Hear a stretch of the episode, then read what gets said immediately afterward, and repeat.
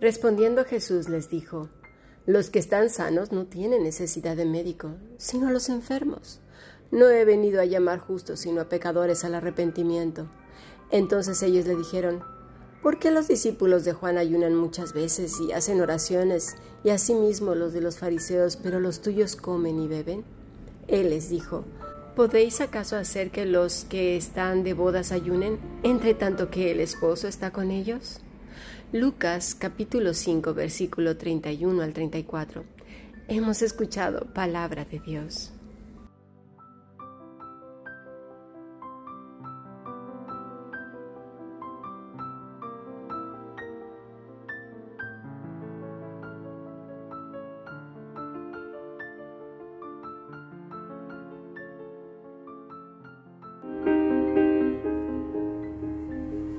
La Fundación Bíblica te invita a participar tanto de esta aula internacional hoy apegados a él, como a sus cursos online en mol.fundacionbiblica.com. También Adoración de Siervos todos los martes a las 7.30 de la tarde España a través de nuestro canal de YouTube. Para cualquier información escribe a fundacionbiblica.gmail.com. Aprendamos juntos del Maestro. Te esperamos.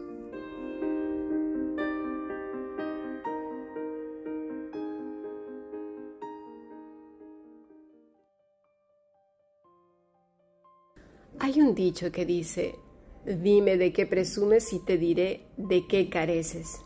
Y es muy cierto.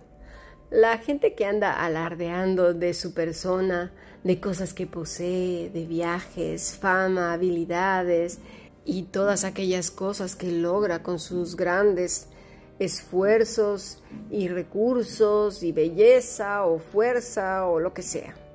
Pero hay algo más de lo que presumen algunos, no todos, ¿eh? de su vida espiritual. Y lo digo muy claro, de la vida espiritual. Ya desde tiempos antiguos, desde Platón, se aprendió a fraccionar el cuerpo y a tomarlo como dos entidades, la vida física y la vida espiritual, el alma encerrada en la cárcel que era el cuerpo.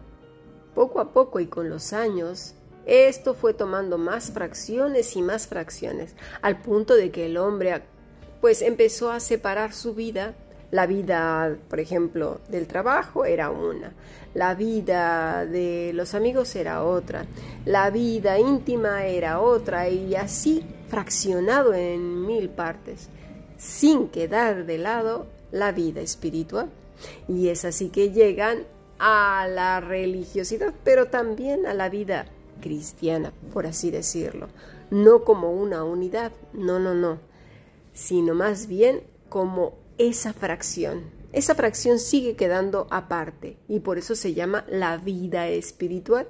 Y presumen también de esa vida espiritual bien fraccionada y diferenciada del todo. Cuando el Señor nos llama pámpanos, no está diciendo el espíritu del pámpano se pega al espíritu de la vid eh, verdadera solamente en el espíritu. No, es todo, somos una unidad. Por eso es que luchamos con la carne. Pero da la casualidad de que nosotros volvemos a lo que hemos aprendido de generaciones ya desde el 500 años antes de Cristo, aprendiendo a fraccionar el cuerpo. Y es así que estas personas fardan de una relación con Dios que en realidad lo que están haciendo pues eso, un rito, religiosidad, que supuestamente tienen con el Padre, con experiencias pues muy extrañas, muy fantasiosas, muy parecidas a otras religiones de misterio y cosas así. Hay otro dicho que dice, dime de qué presumes y te diré de qué careces. Y eso es muy cierto. Lo triste es que mucha gente se siente muy triste y en gran desventaja frente justo a estas personas, porque al hablar y, expresan todo como, como con experiencias eh, más tirando a lo mágico, psicodélico, muy extraño. Bueno, como ya hemos hablado en muchas clases, los religiosos no hacen otra cosa que cargar a las personas con culpas, condenación y hasta cierto punto una tremenda desventaja en cuanto a su relación con Dios. Ahora bien, ¿es esa la relación que Dios establece para sus hijos? No. Pero sin embargo estas personas es tan mágica, tan llena de misticismo y con esas experiencias religiosas que los que giran a su alrededor pues nunca llegan a alcanzar los superniveles de espiritualidad de los otros, que están fraccionados y estos también, porque lo único que han aprendido pues es más de lo mismo, a ser fraccionados, es decir, a, pedacitos, ¿no? La vida en espiritual, la vida en el trabajo, todo está partido, no es una unidad, no, no son genuinos, una sola cosa, una unidad Cristo no era una persona en un lado, otra persona en otro lado, era la misma persona. Jesús no solo originó ciertos proverbios y parábolas, sino que también hizo uso sabio de los actuales de su época. Entonces, citando un proverbio evidente de su época, describió su misión en términos que continuaría ampliando en las parábolas del capítulo 15, dado que nadie es verdaderamente justo. Jesús usó la palabra aquí en un sentido relativo y estamos hablando precisamente de esos fariseos que estaban ahí observando lo que estaba haciendo el maestro en la casa de Leví, de Mateo. ¿Cómo era posible que se sentara a la mesa con los publicanos traidores y con los otros pecadores? Nuestro Señor entonces utiliza estas palabras que acabamos de leer a la introducción de esta, clase, con un toque de sarcasmo. Jesús da a entender que los fariseos solo pensaban que eran justos.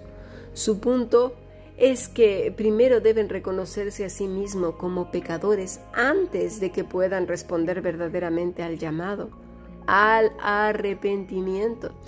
Y como ya lo hemos hablado más de una vez, que el arrepentimiento no es algo que se expresa solamente con la boca, pusimos ejemplos de los niños, ¿verdad? Cuando son pequeños, no se les enseña a arrepentirse y cuando van a pedir supuestamente perdón a los padres, pues lo hacen mirando hacia arriba y simulando que están muy tristes. algunos les cuesta un poco más de trabajo, pero otros no y lloran.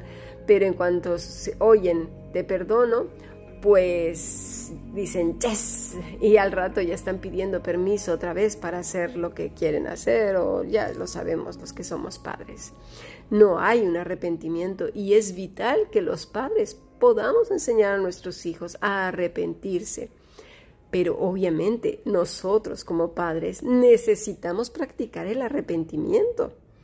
Porque además el arrepentimiento conlleva, ¿sabes qué? Mantenernos firmes en nuestras palabras, que nuestro sí sea sí y nuestro no sea no. Y eso lo dice el Señor.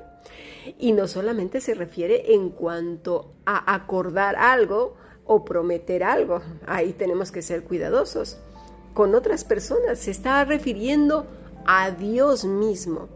Cuando vamos a arrepentirnos delante de Dios, nos estamos comprometiendo a que obviamente lo que acabamos de hacer no lo vamos a hacer nuevamente, vamos a tener dominio propio. Un falso arrepentimiento es precisamente hacer como que estamos arrepentidos, lagrimitas de cocodrilo y después reincidimos una y otra y otra vez. Hay veces que decimos, es que Dios no me concede el arrepentirme, yo sigo cayendo en el pecado. Eso es culpar a Dios de nuestros propios pecados quitarnos la responsabilidad. Lo mismo que sucedió en Génesis 3. La mujer que tú me diste, la serpiente y así, ¿no? Echándole la culpa a otros en lugar de ser nosotros. Y volvemos a caer en el pecado de Adán. Ay, Señor, la mujer que tú me diste. Y lo mismo, Señor, es que te llevo pidiendo tanto tiempo que me ayudes a arrepentirme, que, que me ayudes a librarme del pecado, pero eh, no me lo quitas, ¿eh? No, no, no pones voluntad en mí, ¿eh? O sea, no, mis estimados, que nuestro sí sea sí nuestro no sea no. Eso implica ser hombres y mujeres en todo nuestro ser, Esa es la renuncia, eso es estar al pendiente de nosotros mismos y de nuestras reacciones. Un falso arrepentimiento nos lleva, pues sí, a llorar, bueno, y hacer un drama tremendo. Con eso no conmovemos a Dios. No, no, no. Él sabe y conoce verdaderamente si en ese corazón tuyo y mío hay un verdadero arrepentimiento o simplemente es remordimiento.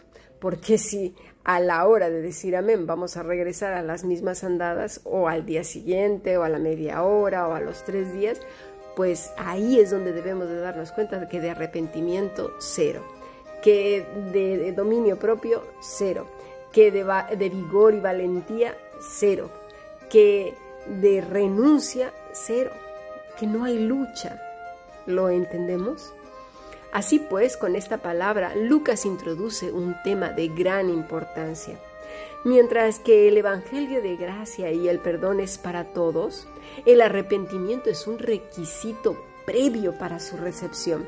Pero claro, para aquellos que no les hace falta el arrepentimiento verdadero, y notemos que el arrepentimiento, como ya lo dijimos, no es simplemente de labios para afuera, es expresarlo directamente con el corazón. No necesariamente tenemos que abrir la boca. Dios ya lo sabe. Vamos a pasar a nuestro siguiente podcast.